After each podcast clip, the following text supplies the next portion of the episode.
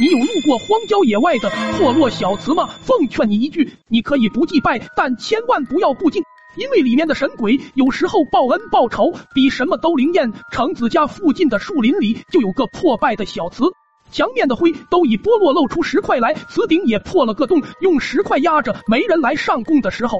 里面常年都是黑暗的。这天，橙子和阿勇、大胖想去破祠那边玩，奶奶说道不准去小祠那里，树木茂密，还经常会有蟒蛇出没。小孩子哪里会听大人的话？橙子和伙伴经常去那里玩，也没见遇到过蟒蛇，也不知道奶奶整天这是什么洋说法。这天，橙子他们又去破祠边玩，这时大胖往破祠那边一瞅，便说道。你们看，有人来过这个破祠烧过纸，于是就走近看了看，果然地上还有没烧尽的纸钱。这时林子里很闷热，破瓷前却很凉意。突然一阵阴风刮过来，冰冷刺骨。阿勇突然说道：“怎么只有风吹，草都不动啊？是不是遇到什么不干净的东西了？”于是三人就着急跑回家了。橙子回家后也不敢问奶奶，就跑去问爷爷了。爷爷对他说。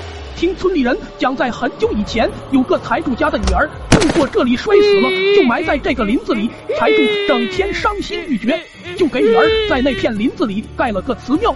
后来被人拆到只剩这一点点了。之后的每天夜里，总有一个穿着红色衣服的人来村子里柴垛上抽一些柴火。村里很多人都见过他。每次都会给他放一些柴火。爷爷又说道：“有一天，我路过那个小祠的时候，透过烛光看到神龛里有张画像，长得有点像小雪的妈妈。在隔壁家，小雪六岁的时候，她妈妈因重病去世了。后来，小雪爸爸娶了个后妈，给她生了个弟弟。之后，小雪他爸就去了外地打工了。小雪的爸这一走，他后妈整天叫小雪去河边割草喂兔子。”直到有一天，在小河边割草时，脚一滑掉进了水里，差点儿被淹死。